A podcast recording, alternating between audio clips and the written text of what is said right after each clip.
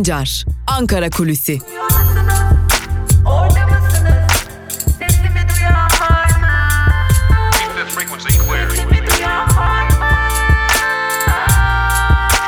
Özgürüz Radyo. Özgürüz Radyo. Özgürüz Radyo'dan ve Ankara Kulisi programımızın ilk bölümünden merhaba sevgili dinleyenler. Ben Altan Sancar. Hafta içi her gün olduğu gibi 1 Ağustos Perşembe gününde de Ankara'nın gündemini, konuşulanları aktarmak üzere Özgürüz Radyo'da karşınızdayız. Öncelikle Ankara'da neler var, bugün beklenen programlar neler onlarla başlayalım. Aile, Çalışma ve Sosyal Hizmetler Bakanı Zehra Zümrüt Selçuk Başkanlığında kamu işveren heyetiyle kamu görevlileri sendikaları heyeti arasında gerçekleştirilecek 5. dönem toplu sözleşme görüşmeleri gerçekleştirilecek bugün. Toplantı bakanlığın Reşat Moralı toplantı salonunda yapılacak. Enflasyon artışı kadar zam bekliyor kamu görevlileri. Bakalım bunun karşılığı ne olacak? Türkiye'nin birçok noktasından Ankara'ya gelen Kesitler Kamu Emekçileri Sendikaları Konfederasyonu üyesi emekçiler de bugün Ankara'da olacaklar ve düzenleyecekleri açıklamalarla taleplerini bir kez daha dile getirecekler. Öte yandan Türkiye Merkez Bankası da bugün haftalık para ve banka istatistiklerini kamuoyu ile açıklayacak ve tabii ki bugün önemli bir toplantı olacak. Bir yandan da Ankara burayı takip edecek. Kazakistan'da Suriye konulu 13. garantörler toplantısı ikili ve üçlü ön görüşmelerle başlayacak. Suriye'de çözümün arayışı devam etse de şu an itibariyle garantörler dahil olmak üzere birçok ülke çözümden uzak olduklarını gizlemiyor. Bugün de bu uzak olunan çözüme yaklaşmak için çaba harcanmaya devam edilecek Kazakistan'da. Peki Ankara'nın gündemi ne, neler konuşuluyor diye baktığımızda özellikle son günlerde artan ve ortaya çıkan belediyelere akraba alımları noktasında CHP lideri Kemal Kılıçdaroğlu'nun ve Cumhuriyet Halk Partisi'nin net tavrı konuşuluyor. Son günlerde özellikle hem AKP'li hem CHP'li belediyelere ilişkin işe akraba alımları çok sık rastlanmaya başlandı.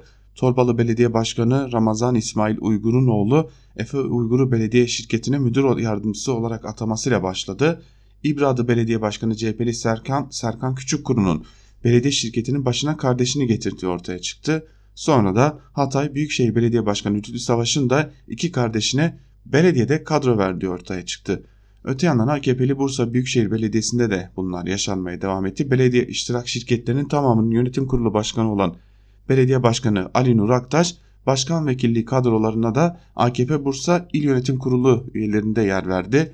AKP'li Trabzon Büyükşehir Belediye Başkanı Murat Zorluoğlu ise kayınbiraderini muhtarlık işleri daire başkanlığı ve özel kalem müdürlüğüne getirdi. Tabi bunlar şu an için açıklananlar ve ortaya çıkanlar. Tüm bunlar için CHP lideri Kemal Kılıçdaroğlu en azından kendi partisi için büyük bir fren yaptı ve kendi partisi içerisinde bulunan belediye başkanlarına net bir talimat gönderdi. Derhal bu işler sonlandırılmalı ve gerçekleştirilen işe alımlarda derhal sona erdirilmeli şeklinde bir talimat gönderildi. Yetin, yetmedi CHP lideri Kemal Kılıçdaroğlu'nun uzun süredir sık sık dillendirdiği siyasi etik kanun teklifi de Türkiye Büyük Millet Meclisi'ne sunuldu. CHP bir an evvel siyasi etik yasasının çıkmasını istiyor.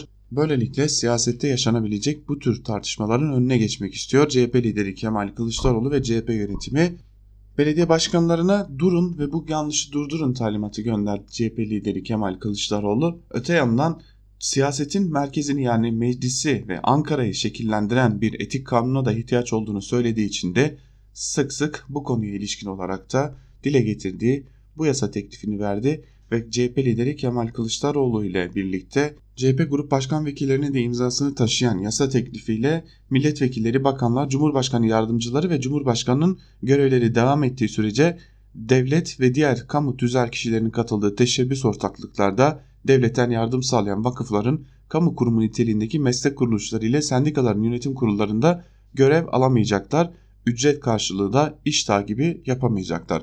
Öte yandan teklifte ayrıca net asgari ücretin 5'te birinden fazla olan hediyelerin de Türkiye Büyük Millet Başkan Meclisi Başkanlığına teslim edilmesi isteniyor. Siyasi etik yasasıyla birlikte bakalım meclis açıldıktan sonra Ekim ayından itibaren özellikle AKP bu teklife nasıl yaklaşacak ve siyasi etik yasası Türkiye Büyük Millet Meclisi'nden geçecek mi geçmeyecek mi hep birlikte göreceğiz.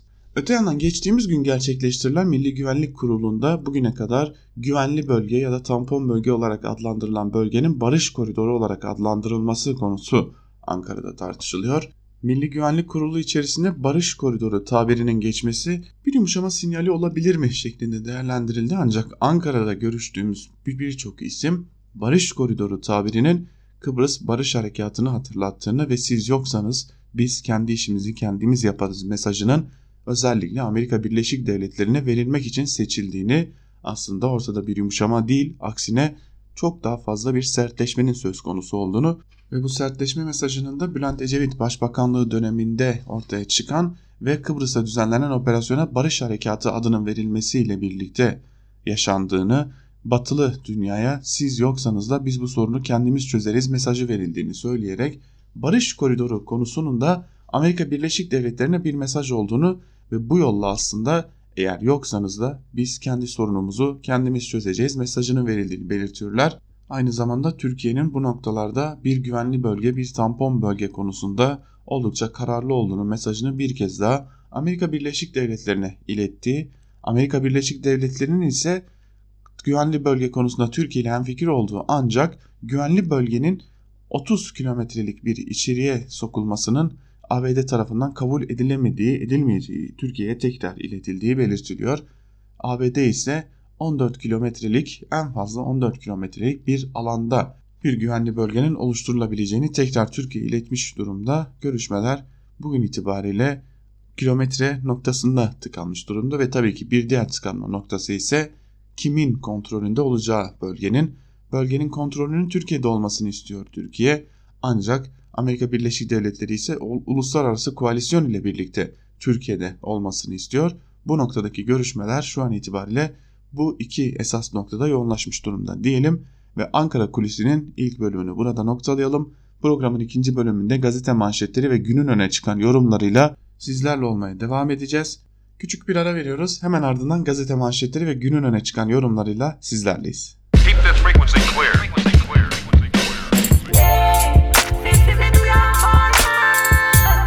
Altan Sancar, Ankara Kulüsi.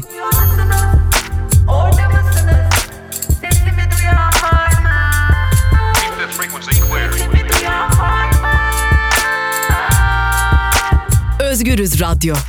Özgürüz Radyo. Ankara Kulisi'nin ikinci bölümünden tekrar merhaba sevgili dinleyenler. İkinci bölümde gazete manşetleri ve günün öne çıkan yorumlarıyla sizlerle olacağız. Ve programımıza Cumhuriyet Gazetesi ile başlıyoruz. Cumhuriyet Gazetesi'nin bugünkü manşetinde babam sağ olsun sözleri yer alıyor. Manşetin ayrıntıları ise şöyle. Manisa'da AKP'li Demirci Belediye Başkanı Selami Selçuk, kızı Nazlı Selçuk'u önce İşkur üzerinden belediyeye de işe aldı. Bir süre sonra kaymakamlıkta görevlendirilen Nazlı Selçuk, AKP'li Şehzadeler Belediyesi'ne özel kalem olarak yerleştirildi. Nazlı Selçuk şimdi Demirci Kredi Yurtlar Kurumu ilçe müdürü. Manisa'daki eş dost ataması bununla sınırlı kalmadı. AKP milletvekili Murat Baybatur'un kardeşi Fatih Baybatur daha önce Akhisar Belediyesi'ne istisnai kadrodan özel kalem müdürlüğüne getirildi. 31 Mart'ta belediye CHP'ye geçince AKP'li Şehzadeler Belediyesi'ne başkan yardımcısı oldu deniyor. Haberin ayrıntılarında tam da Ankara Kulisi'nin birinci bölümünde bahsettiğimiz gibi belediyelerde eş dost atamaları devam ediyor. Cumhuriyet Gazetesi'nden bir haberle devam edelim yine. Sultanizm sınavı başlıklı bir haber bu. Ayrıntılarında ise şu cümlelere yer veriliyor. Meclisi işlevsizleştiren yeni sistem bir yılda tıkanırken aksaklıkları gidermek için sarayda başlatılan çalışmalar Fuat Oktay başkanlığında sürüyor.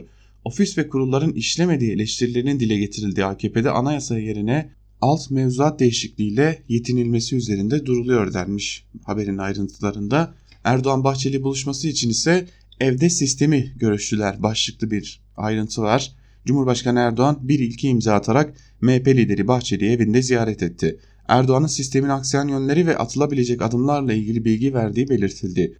Düzenlemelere desteğini bildiren Bahçeli'nin ise Fırat'ın doğusuna operasyon ve güvenli bölge şart dediği de öğrenildi denmiş haberin ayrıntılarında.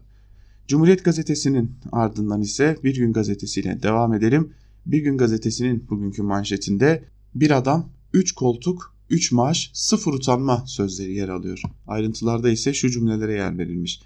Eti madenden Çaykur'a, Türkiye Petrolleri Anonim Ortaklığından BOTAŞ'a, TRT'den Et Süt Kurumu'na kadar tüm kamu iktisadi teşkilatlarının yönetim kurulları AKP'liler tarafından işgal edilmiş durumda. Yolu AKP'den geçen kimse işsiz kalmıyor.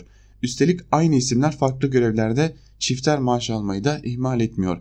Eski yeni milletvekilleri, eski bakanlar, AKP döneminin emekli bürokratları, kardeşler, yeğenler ile kuzenlerden oluşan uzun bir liste var. AKP iktidarı atamalar hukuki diyerek kendine sığınacak yer buldu. Ciddi bir kamuoyu baskısı da hissetmeyen AKP'li yöneticiler torpile ve adam kayırmaya yeni bir boyut kazandırdı. Öyle ki aynı kurumdan 3 maaş alan bile var. Erzurum Büyükşehir Belediye Başkanı Mehmet Sekmen'in yeğeni olan İbrahim Sekmen, belediyenin kaynak geliştirme ve iştirakler daire başkanı olarak görev yapıyor. Belediyenin iştiraki olan Palan, Palandöken Yatırım AŞ'nin yönetim kurulu başkan vekili de olan İbrahim Sekmen aynı zamanda bu şirketin genel müdürü. Bıraksalar dördüncüye de taliplenmiş haberin ayrıntılarında. Söyleyecek söz de yok herhalde bu haberin ardından. Halkın bütçesinin nereye gittiği de böylelikle ortaya çıkıyor. TİS başlıyor, uzlaşma yok, sendikalar eylem dedi. Başlıklı bir haberle devam edelim. Toplu iş sözleşmelerine dair bir haber. Yaklaşık 5 milyon kamu emekçisi ve emeklisini ilgilendiren 5. dönem toplu iş sözleşmesi görüşmeleri bugün başlıyor. Kamu işveren heyetiyle kamu emekçilerinin sendikalar arasında gerçekleştirilecek görüşme Aile, Çalışma ve Sosyal Hizmetler Bakanlığı Reşat Muralı toplantı salonunda saat 14'te başlayacak. Toplu sözleşme görüşmeleri öncesi 4 koldan Ankara yürüyüş başlatan KESK üyesi emekçiler yürüyüşün 3. gününde Antep, Samsun, Kütahya, Bursa ve Amasya'da açıklamalar yaparak güvenli iş, güvenli gelecek, insanca yaşayacak bir ücret için grevli toplu sözleşme talebini dile getirdi denmiş haberin ayrıntılarında. Bir de yurt dışından bir haber verelim Bir Gün Gazetesi'nden. Hindistan'da iklim yürüyüşü başlıklı bir haber. Ayrıntılar ise şöyle. Hindistan'ın Kalküta şehrinde çok sayıda öğrenci suyun farkına var temallı yürüyüşle özel giysiler giyerek iklim krizine dikkat çekti. Çocuklar taşıdıkları pankartlar ve attıkları sloganlarla hükümeti iklim konusunda daha dikkatli olmaya, doğayla barışık politikalar üretmeye çağırdı deniyor haberin ayrıntılarında. Tabi dünya genelinde birçok öğrenci tam da bu konuda iklim krizi noktasında eylemler düzenliyor. Hükümetleri duyarlılığa çağırıyor.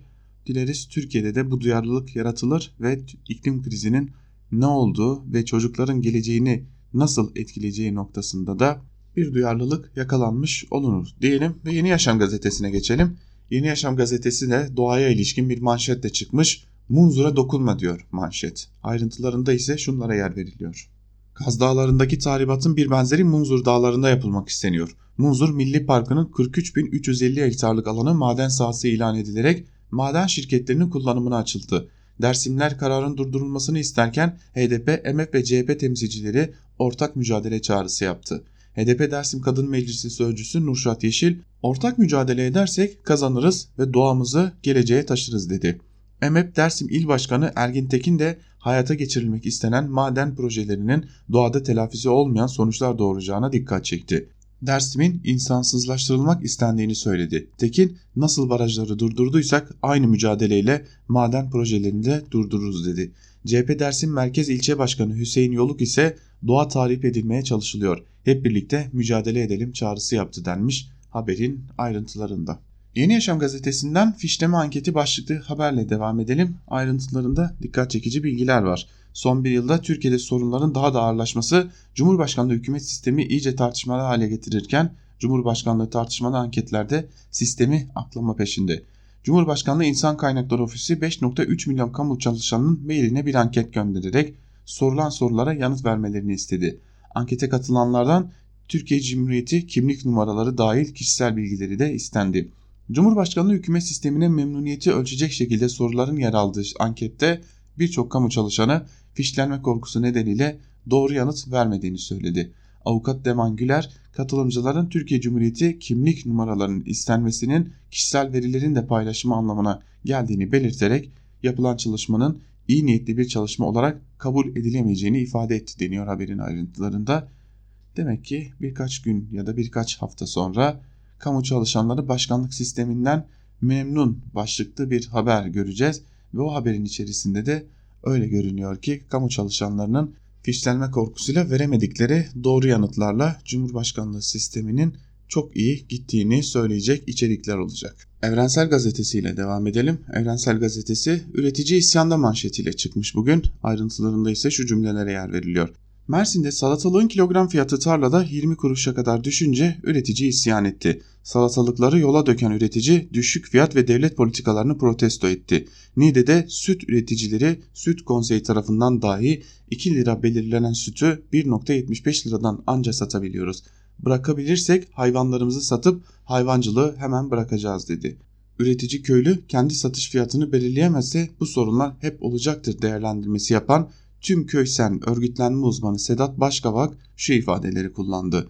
Ürettiği ürünün fiyatını belirleyemeyen tek kitle köylüler. Devlet tarafından üretici lehine fiyat belirleme mekanizmasının oluşturulması gerekiyor denmiş ve e, manşetin fotoğrafında da yollara dökülüp ezilen o salatalıkları görebiliyoruz. Üretici gerçekten zor durumda Türkiye'de çünkü üretici olan köylüler fiyatları belirleyemiyorlar. Devlet tarafından belirlenen fiyatlara uymak zorunda bırakılıyorlar. Evrensel Gazetesi'nin ardından Sözcü ile devam edelim. Sözcü Gazetesi'nin bugünkü manşetinde CHP milletvekili Erdoğan Toprak Sözcü'yü açıkladı. Suriye krizinin bize faturası 200 milyar dolar. 120 milyar dolar ticaretten kaybettik. 40 milyar dolar mültecilere harcadık. 40 milyar dolar güvenliğe harcadık. Toprak şunları kaydetti. Suriye ile kavgamız 8 yılda bize pahalıya patladı. Ülkelerle ikili ilişkiler ya çok sev ya nefret et politikası ile yürümez. En ucuz savaş diplomasi ile kazanılır. Bir an önce Esad yönetimiyle ilişki kurulmalı demiş Erdoğan Toprak Sözcü'ye yaptığı Suriye'ye ilişkin değerlendirmelerde. Sözcü gazetesini de burada noktalayalım. Karar gazetesine geçelim. Karar gazetesinin bugünkü manşetinde ise bu ayıbı beraber bitirin sözleri yer alıyor. Ayrıntıları da hep birlikte sizlerle paylaşalım. Yerel seçimlerin ardından her partiden belediyelerde ortaya çıkan akraba atamaları kamuoyu vicdanında rahatsızlık yarattı. Adalet duygusunu zedeleyen kayırmacılığa karşı bütün siyasi partilerin sizden bizden demeden bir araya gelerek kalıcı çözüm bulması yönünde toplumda beklenti oluştu. Hem büyükşehir hem ilçe belediyelerinde akraba atamaları dikkatleri Türkiye'nin kadim yarasına çevirdi. Bütün partilerin yönetimdeki bölgede yaşanan ve devletin birçok kademesinde benzerine şahit olunan tablo soruna acilen çözüm bulunmasının gerekliliğini ortaya koydu. Son yaşanan örneklerin ardından Türkiye Büyük Millet Meclisi'ne siyasi etik teklifi sunuldu. CHP'nin önergesinde siyasetin uyması gereken kuralların çerçevesi çizildi. İhlalleri inceleyecek bir siyasi etik kurulu oluşturulması da teklifte yer aldı. Kılıçdaroğlu esnafın doktorun etik kuralı var siyasetçinin neden yok. Siyasi ahlak yasası çıksın Türkiye Büyük Millet Meclisi'nin topluma armağanı olsun dedi. Umut veren adım sonrası kamuoyunda AKP ve MHP ile birlikte tüm partilerin kendi bünyesinde benzer yönde çalışma yapması için çağrılar yükseldi. Partilerin ortak ayıbı amasız bitirmesi gerektiği değerlendirildi deniyor haberin ayrıntılarında. Devam edelim Karar Gazetesi'nden bir diğer haberle. Birleşmiş Milletler hastane dedi, Şam bomba yağdırdı başlıklı haberle devam edelim. ABD, İngiltere ve Fransa'nın aralarında bulunduğu Birleşmiş Milletler Güvenlik Konseyi üyesi ülkeler İdlib'de hastanelerin hedef haline getirildiği yönelik iddiaların araştırılmasını istedi. Birleşmiş Milletler Genel Sekreteri Guterres'e soruşturma başlat çağrısında bulunuldu. İnsan Hakları İzleme Örgütü Birleşmiş Milletler Direktörüne Birleşmiş Milletler'in koordinatları rejim ve diğer taraflarca paylaşılmasına rağmen sağlık kuruluşlarının defalarca bombalandığını söyledi. Rusya ve rejim koordinatları hastaneleri hedef almak için kullandıysa savaş suçu işledi dedi haberin ayrıntılarında. Suriye'de belki de düğümün çözüleceği nokta İdlib ancak İdlib'de bu düğüm nasıl çözülecek şu an itibariyle gerçekten belli değil. Çünkü her geçen gün İdlib'e ilişkin gerginlik artıyor ve çözümün her geçen gün daha fazla imkansızlaştığı ortaya çıkıyor. Yeni Çağ gazetesine geçelim. Yeni Çağ başkanlardan kayırma ve israfa net tavır manşetiyle çıkmış. Manşetin ayrıntıları ise şöyle. İmamoğlu CHP'li başkanların yakınlarını atamalarını eleştirirken Yavaş'ta belediye bütçesini 100 günde 136.5 milyon TL fazla verir hale getirdik dedi. İstanbul Büyükşehir Belediye Başkanı İmamoğlu belediyenin eş dost yeri olmadığını belirtirken ben de yaparsam hesap sorulacak. Ama çok marifetli gitsin marifetini başka yerde göstersin dedi. İmamoğlu ihtiyaç fazlası makam arabalarının yeni kapıda sergilenmesine yönelik olarak da o araçları bulabilecek miyiz emin değilim ama fotoğraf çekilecek ifadelerini kullandı. Mansur Yavaş da ilk 100 günde bütçenin 136.5 milyon lira fazla verdiğini belirterek bu sonuçlar israfın önlenmesi ve disiplinin sağlanmasının sonuçlarıdır dedi şeklinde haberin ayrıntıları aktarılmış. Biraz da yandaş gazetelere bakalım. Milliyet gazetesiyle başlayalım. Milliyet gazetesinin bugünkü manşetinde yetkisiz yetkili servis sözleri yer alıyor. Ayrıntılar ise şöyle. İnternette yetkili teknik servis ilanları üst sıralarda çıkan dolandırıcılar eşyalara ya sahte parça takıyor ya da eşyayı çalıyor. Arama motorlarına koydukları yetkili teknik servis ilanlarını üst sıralara çıkaran dolandırıcılar tamire geldikleri evlerden beyaz eşyayı alarak kayıplara karışıyor. Bazıları ise orijinal parça diyerek yan sanayi parça takıyor ve orijinalinden 3 kat yüksek ücret talep ediyor denmiş haberin ayrıntılarında. Aslında Milliyet gazetesinin manşetindeki bu haber pek de yeni bir şey değil. Uzun zamandır olan ve defalarca haberleştirilen bir şey ancak öyle görünüyor ki Milliyet gazetesi manşet atamadığı için bunu tekrar gündeme getirmeyi tercih etmiş. Hürriyet gazetesiyle devam edelim. Almanya'ya Türk bakıcı manşetiyle çıkmış Hürriyet'te. Gazetenin manşetinin ayrıntıları ise şöyle. Nitelikli iş gücü açığını yurt dışından karşılamak için yasa çıkaran Almanya, Türkiye'den hasta ve yaşlı bakımında çalışacak elemanlar alacak. İlk adım bu aya atılıyor. Almanya'dan temsilciler bakıcı adaylarıyla İstanbul'da görüşecek. Almanya Sosyal Hayır Kurumu'nun Türkiye'den personel alımı için işbirliği yaptığı iletişim şirketi PKS'nin danışmanı Gül Keskinler hasta ve yaşlı bakımında çalışacak Türk kadın ve erkek sağlık elemanlarını istihdam ediyoruz. En az 2 yıl tecrübe, üniversite veya meslek yüksekokul mezunu olması şartı arıyoruz denmiş haberin ayrıntılarında. Geçtiğimiz günlerde de böylesi bir haber çıkmıştı, yalanlanmıştı. Bakalım bu haber doğru mu? Astana'dan önce İdlib'e operasyon başlıklı bir haber var Hürriyet'te onunla devam edelim. Suriye'de savaşı bitirmek için başlatılan Astana sürecinin 13. toplantısı Kazakistan'ın başkenti Nur Sultan'da bugün başlayacak. İki gün sürecek toplantı öncesi Rusya ve Suriye ordusu masada daha güçlü olma stratejisi kapsamında İdlib'e saldırılarını arttırdı. Esad güçleri İdlib'in güneyindeki yerleşim yeri Elcebin ile Telmeleh'i ele geçirdi. Astana'da İdlib'de çatışmaların durması ve anayasa komitesinin kurulması gibi kritik konularda masada olacak denmiş haberin ayrıntılarında. Sabah gazetesine geçelim. Sabah gazetesi CHP'den büyük pişkinlik manşetiyle çıkmış bugün. Ayrıntılar ise şöyle. Hatay Belediye Başkanı iki kardeşini müdür ve şef yaptı, hak ettiler dedi. İstanbul İl Başkanı bankamatikçi yardımcılarına gurur duyuyorum diye sahip çıktı. Yönetim kıyakçı başkanları cezalandıracağına hedef saptırma peşinde denmiş haberin ayrıntılarında. Şimdi az önce e, Evrensel, Bir Gün birçok gazeteden manşetler aktardık ve o gazetelerde hem CHP'li hem AKP'li belediye başkanlarının yaptığı yanlışlıkları görebiliyoruz ancak Sabah gazetesinin hiçbir ayrıntısında AKP'li belediye başkanlarının ve dahi AKP'li milletvekillerinin, bakanların yaptıkları bu usulsüzlükleri görmek mümkün değil. Sanırım tam da ondan dolayı biz yanlış gazete diyoruz bu gazetelere. Devam edelim Star gazetesine geçelim. Star gazetesi Birleşmiş Milletler İdlib'de savaş suçu işleniyor manşetiyle çıkmış ve ayrıntılar ise şöyle. İdlib'de Esad'a bağlı güçler kadın çocuk demeden masum sivillere ölüm yağdırmaya devam ederken dünya yaşanan katliamı tepkisiz izliyor. Birleşmiş Milletler İnsani İşlerden Sorumlu Genel Sekreter Yardımcısı İdlib'deki vahşeti, vahşet raporunu Güvenlik Konseyi'ne sundu. Kıyıma dönüşen saldırılara karşı acil müdahale çağrısı yapıldı. Bombardımanda hastane, okul, market, fırın gibi sivil yapıların vurulduğu belirtilirken sivillere yönelik kasti saldırılar savaş suçudur ve bunun sorumlusu emri verenlerdir dendi. Birleşmiş Milletler Güvenlik Konseyi'ne sunulan raporda insan hakları ihlali yapanlarla ilgili uluslararası soruşturma açılması istendi. Saldırılar bir an önce durdurulmalı denildi deniyor. Haberin ayrıntılarında tabi Astana yaklaştıkça bu tür manşetler ortaya çıkmaya başlıyor ve bir anda İdlib yeniden gündem alıyor. Astana geçtikten sonra manşetlerde İdlib'deki bombardımanda unutuluyor. Yeni Şafak gazetesine geçelim. Yeni Şafak gazetesinin bugünkü manşetinde ise haydutluk sözleri yer alıyor. Ayrıntıları ise şöyle. Doğu Akdeniz'de uluslararası hukuku içe sayan Rumlar Türkiye'nin kıta sahanlığı içindeki 7. bloktaki doğal gaz arama ve sondaj yapma kararı aldı. Rumlar Fransız Total ve İtalyan Eni şirketiyle korsan bir anlaşma yapmaya hazırlanıyor. Uzmanlar Türkiye'nin mavi vatanı sonuna kadar koruyacağını söyledi denmiş haberin ayrıntılarında. Türkiye'nin Akdeniz'deki haklarını koruyacağını ifade eden emekli tüm amiral Cem Gürdeniz Total'e Fransa donanması da eşlik etse durum değişmez dedi. Profesör Emete Gözü Güzelli de Türkiye 2002'den beri kıta sahanlığı üzerinde hiçbir yabancı şirketin yer almasına izin göstermedi. 7. blokta da izin vermez yorumunu yaptı denmiş haberin ayrıntılarında.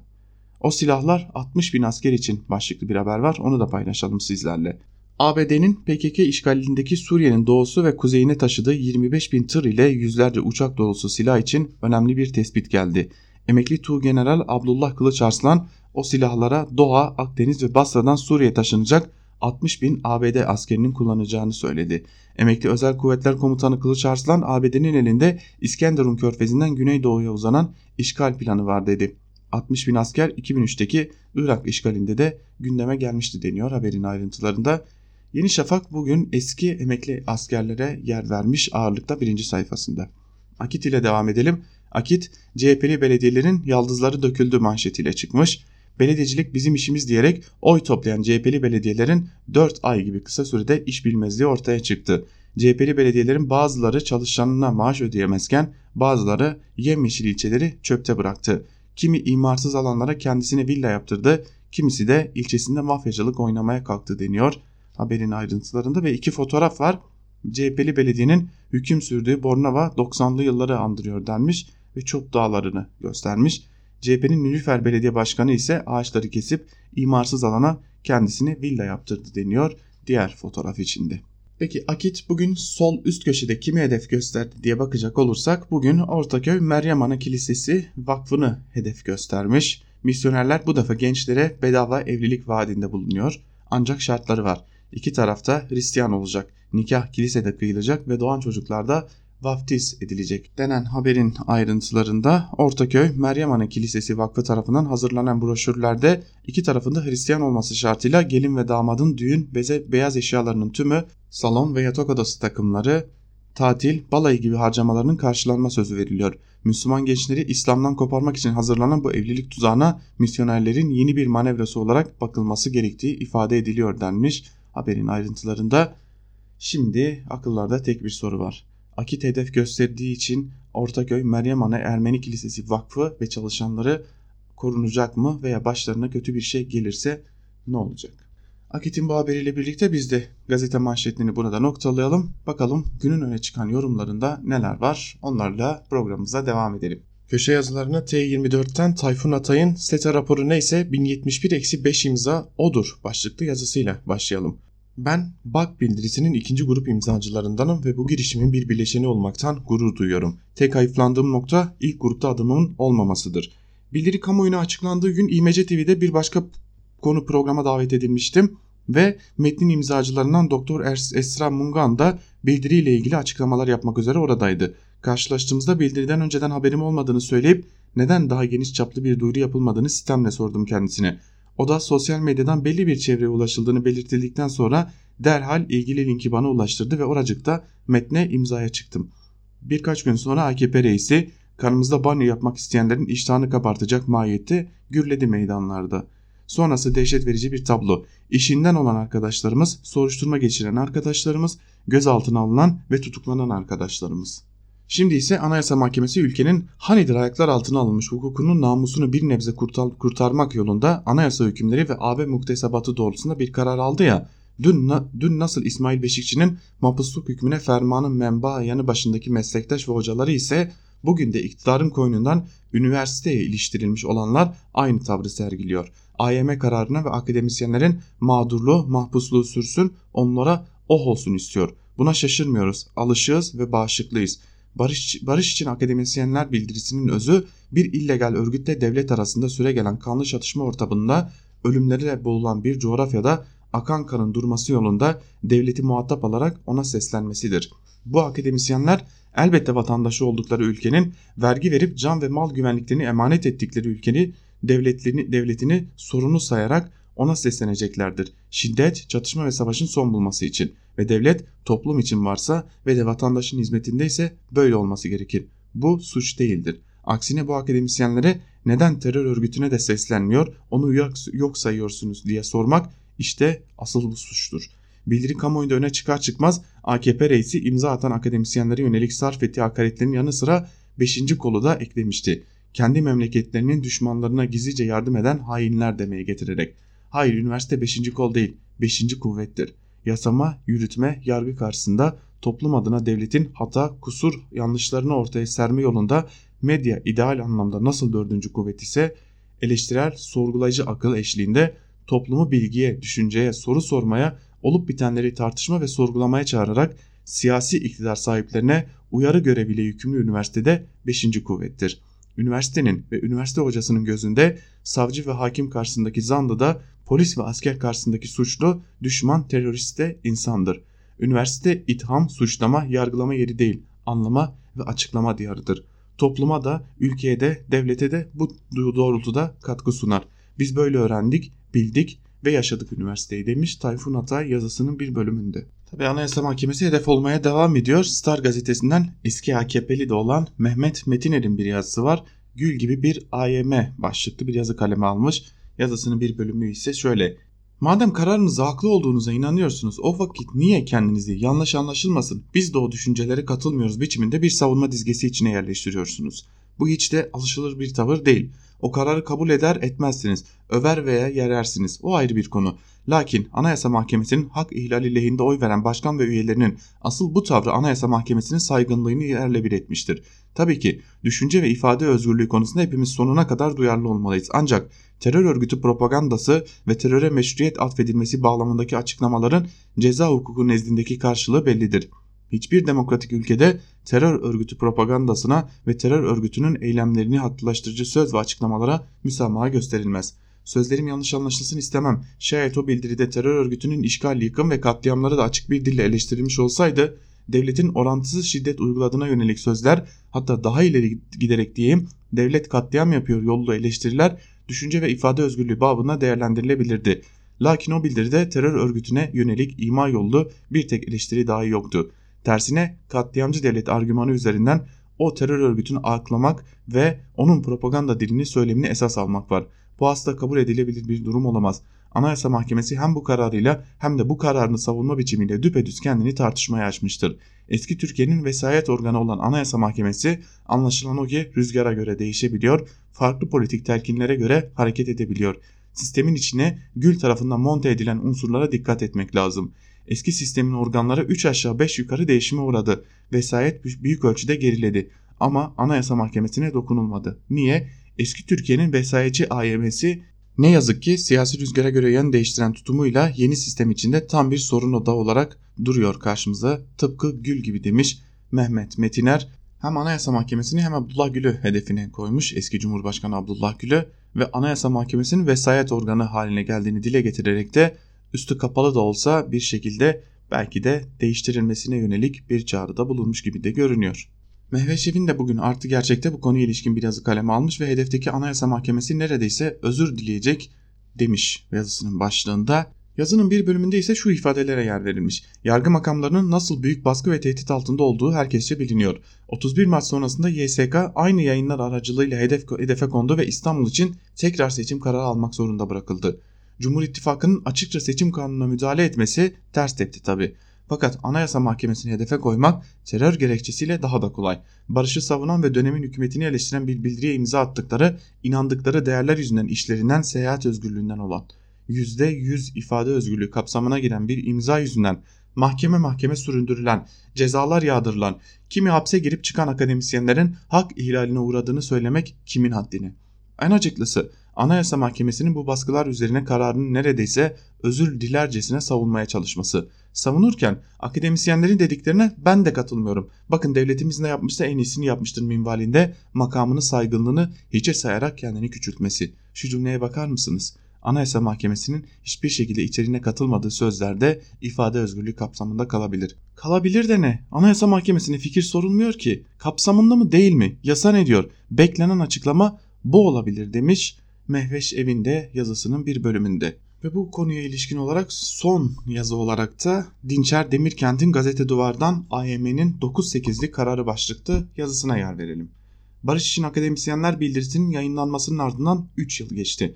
Bu 3 yıl 2000'den fazla akademisyenin hayatını kökten değiştirdi. İşten atılmalar, emekliliğe zorlanmalar, onur kırıcı teklif ve cezalar, mafyanın önüne atılmalar, yargılamalar ve özgürlüğünden yoksun bırakılmalar ve Mehmet Fatih Tıraş'ın aramızdan alınması.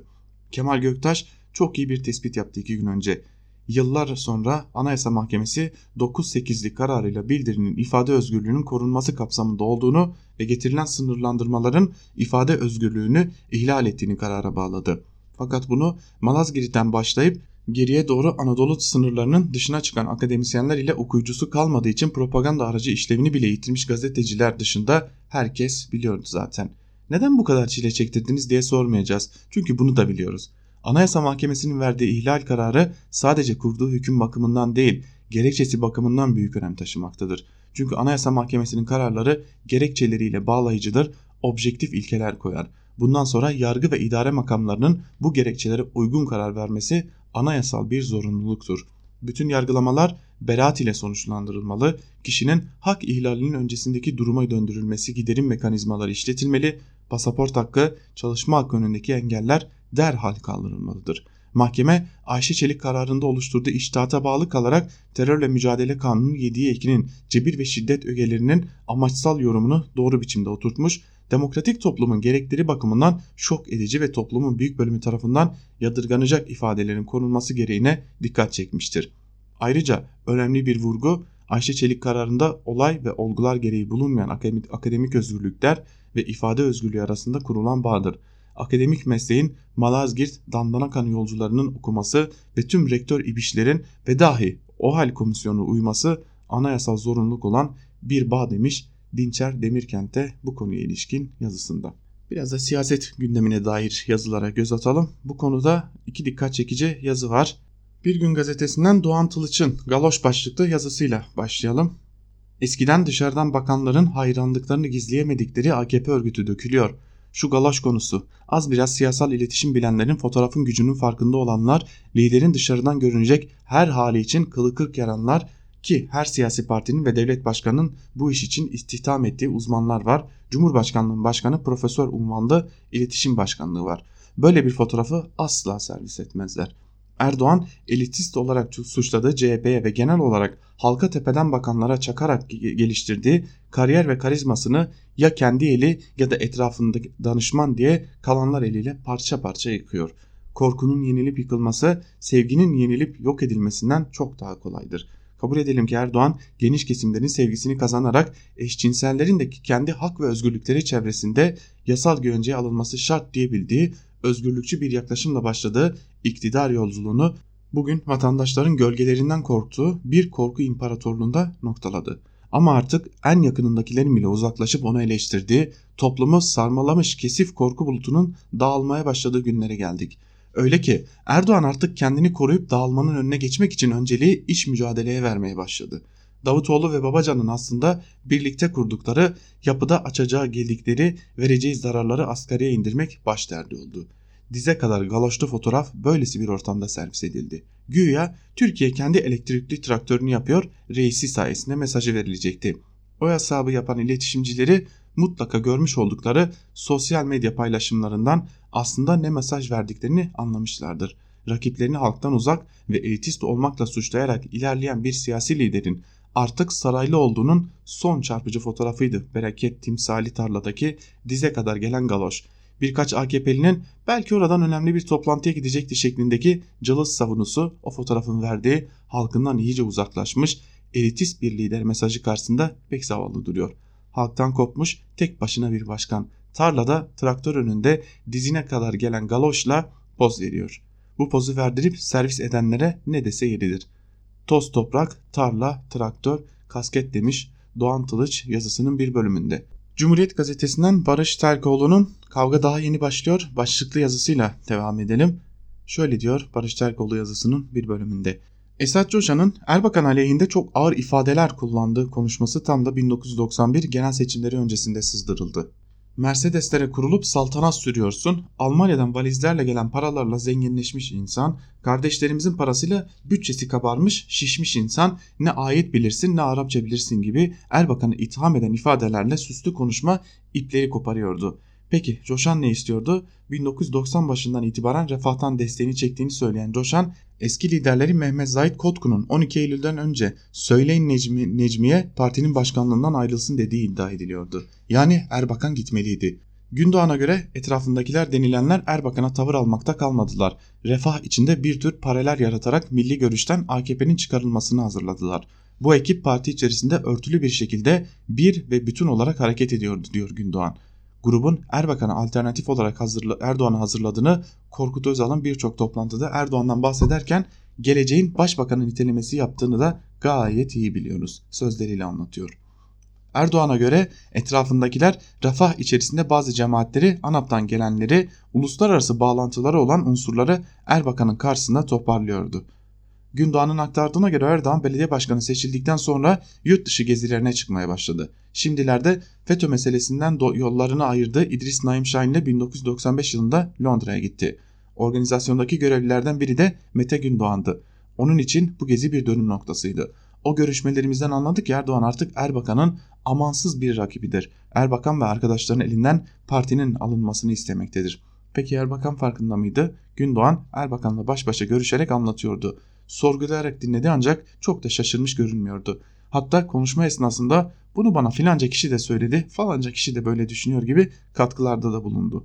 28 yıl sonra Esat Coşan'ın Erbakan'a hedef alan konuşmasına dönüp baktığımızda şu ifadeleri görüyoruz. Bizzat Necmettin Bey Konya'ya geldiği zaman bir buçuk sene önce efendim böyle bir şey olmaz hem hak yola yardım edeceksiniz hem milli gençliğe olmaz sadece milli gençliğe yardım edeceksiniz demiştir. Tarikata karşı bir tavır benim yoluma müritlerime bağlandığım şeye tavırdır. İşte Erbakan'ın yardım etmeyeceksiniz dediğini söylenen hak yolcular o gün Erdoğan ve Gül ile kendilerine bir çıkış yolu buldular.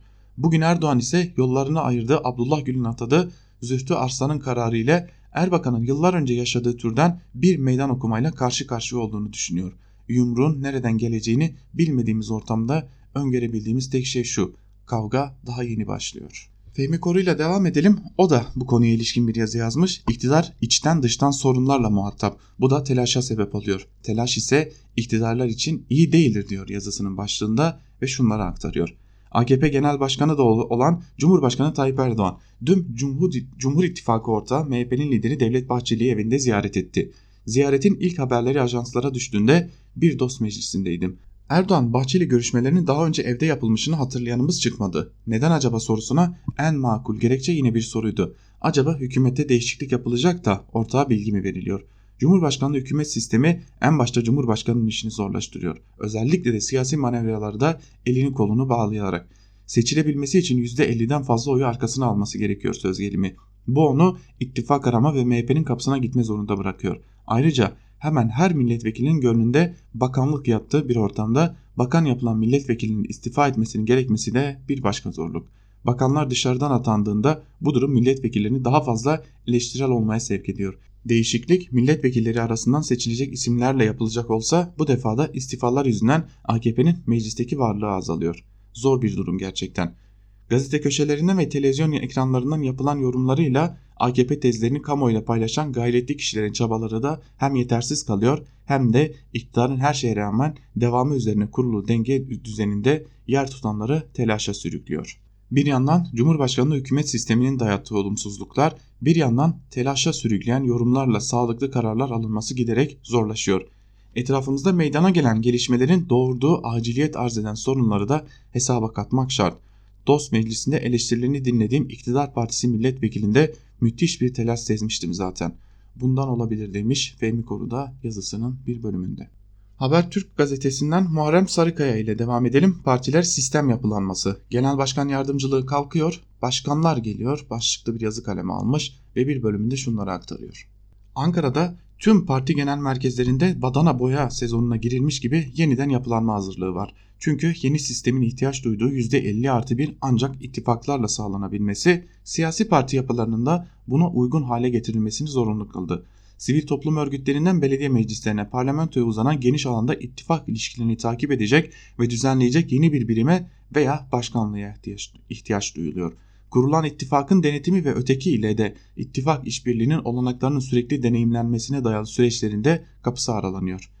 En son Cumhurbaşkanı Erdoğan yepyeni bir AKP göreceksiniz diye il başkanlarına yeniden yapılanmanın işaretini verirken öncesinde de CHP lideri Kemal Kılıçdaroğlu parti programının yeniden ele alınacağını bildirmişti. Aktarıldığına göre AKP'de bir grup yeniden yapılanma çalışmasını sürdürüyor.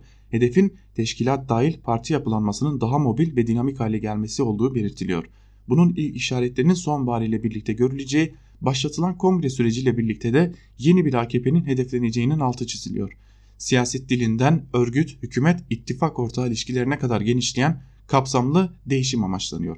CHP lideri Kılıçdaroğlu'nun da belirttiği gibi yakında gelecekte yapılacak kurultayın tek gündemi parti programı değişikliği olacak. Tüzükte değişiklik amaçlanmamakla birlikte en son 2008'de değişmiş olan parti programının geniş kesimlerin desteğiyle geniş bir siyaset çalışmasına dönüştürülmesi amaçlanıyor.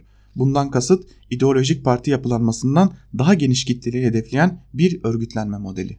Başkanlık sistemine uygun parti yapılanmasının ilk adımı hafta sonu yapacağı Tüzük Kongresi'nde İyi Parti'den gerçekleştirilecek. Genel İdare Kurulu üyesi üye sayısını yakın geçmişte tüzük değişikliğiyle kongresinde 80'den 50'ye indiren İyi Parti, örgüt yapısını da farklılaştırıp çok daha dinamik hale getiriyor. Öncelikle genel, genel başkan yardımcılığına dayalı genel merkez yapılanmasını başkanlık sistemine dönüştürüyor onların da altında başkan yardımcılığı sistemini getiriyor. Buradaki hedef sadece bir makam sahibi olması için oluşturulmuş birimler yerine çok daha işlevsel ve göreve odaklı yapılanma. O alanla ilgili çalışmaları bulunanları başkan ve yardımcılıklarına gelmesini sağlamak demiş Muharrem Sarıkaya da yazısının bir bölümünde. Başkanlık sistemi partileri de dönüştürecek gibi görünüyor. Özellikle partiler yapılanmalarını değiştirerek biraz daha mevcut sisteme uyum sağlamaya çalışacaklar. Muharrem Sarıkaya'nın yazısında ortaya çıkan gerçeklikte böyle görünüyor. Yine Star gazetesinden bir yazıyla devam edelim. Barış koridoru nerede başlar, nerede biter başlıklı bir yazı kalemi almış Yahya Bostan ve bir bölümünde de şunları aktarıyor. ABD ile yapılan güvenli bölge görüşmelerinde artık sona yaklaşıldığını görüyoruz. Milli Savunma Bakanı Akar'ın vurgusu önemli. Akar, ABD'li mevkidaşı Esper ile pazartesi günü yaptığı telefon görüşmesinin ardından bir mesaj yayınladı. ABD ile ortak bir noktada buluşulamaması halinde Türkiye'nin güvenli bölgeyi tek başına oluşturacağını söyledi. ABD bir yandan Türkiye'yi masada tutmaya, diğer yandan da PKK'ye güvence vermeye çalışıyor. Ankara ise hem Doğu Akdeniz'de hem de Suriye'nin kuzeyinde yaşanan gelişmeleri bir kuşatma olarak görüyor. İçeride yaşanan Suriyeli mülteciler tartışması bu tablodan bağımsız değil.